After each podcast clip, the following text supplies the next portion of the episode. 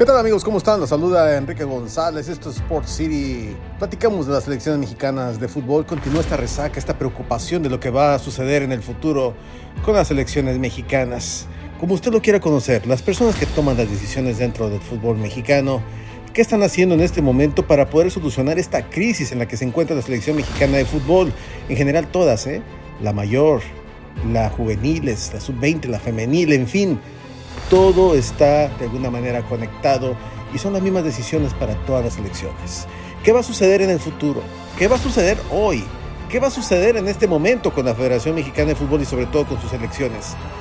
Hay que ver cómo se van a organizar. Lo cierto es de que no están las personas adecuadas dirigiendo las elecciones.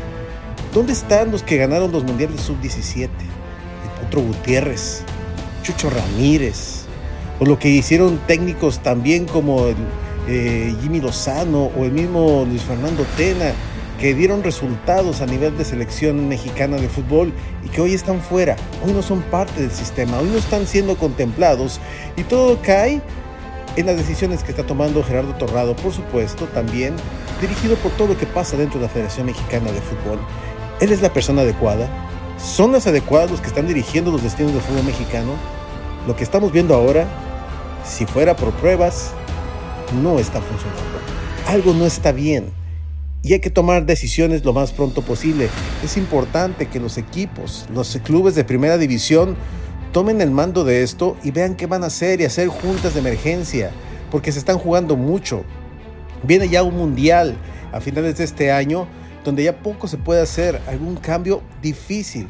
¿Cómo es posible que un delantero histórico como Chicharito Hernández no esté ahí? O que no se haya logrado convencer a un Carlos Vela que se encuentra todavía en plenitud de condiciones y que sería un desperdicio en cualquier otro país. En México no es un desperdicio, es indisciplina, no quiere estar y lo dejas ir.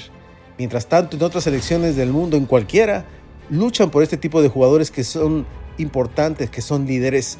Hoy me encantaría que usted me dijera quiénes son los líderes de la selección mexicana de fútbol.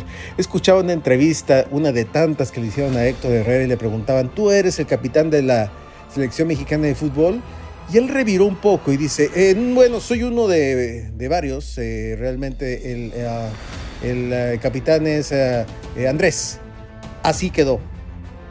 No fue definitorio decir sí, soy yo, tomo responsabilidades al lado de Andrés y trabajamos juntos. No, siento que no hay un liderazgo dentro de la misma selección mexicana de fútbol entre los jugadores.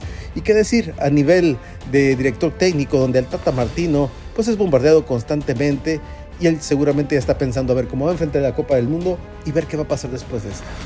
Difícilmente va a continuar su proceso hacia lo que será el 2026, toda vez que las cosas, las cosas no se le han dado, ha sido muy complicado y definitivamente no es el técnico adecuado para la selección mexicana de fútbol. Pero, ¿quién es? ¿Quién sería el adecuado? Hay que empezar a pensar ya desde ahora. Hay que pensar desde ayer, porque el futuro de la selección mexicana de fútbol está en juego rumbo a la Copa del Mundo 2026, donde van a ser anfitriones y en donde no habrá eliminatorias, así que no va a haber roce internacional, no va a haber juegos. Entonces, pues el nivel de la selección mexicana de fútbol no se espera que sea el mejor. Ahora, hay que decir otra cosa. Cada vez hay menos jugadores mexicanos jugando en Europa. ¿Y esto por qué? Pues porque no han encontrado la calidad, porque no han encontrado la salida, porque no se les da la oportunidad en México. Hay una cantidad enorme de extranjeros jugando en la Liga MX que no permite que haya salida. Desde el momento que vemos que Chivas está batallando para conseguir jugadores para poder tener en su delantera, ahí estamos entendiendo cómo están las cosas. Las cosas no están bien. ¿Hay escasez de talento en México? No, lo que hay es escasez de decisiones para poner este talento a jugar.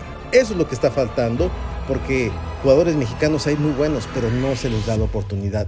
Y esto repercute, tarde que temprano, en el nivel de las selecciones mexicanas, al nivel que usted quiera, juveniles, infantiles y la mayor pues no se diga. Usted tiene la mejor opinión. Yo soy Enrique González, Enrique Deportes, y nos estaremos escuchando en el próximo podcast.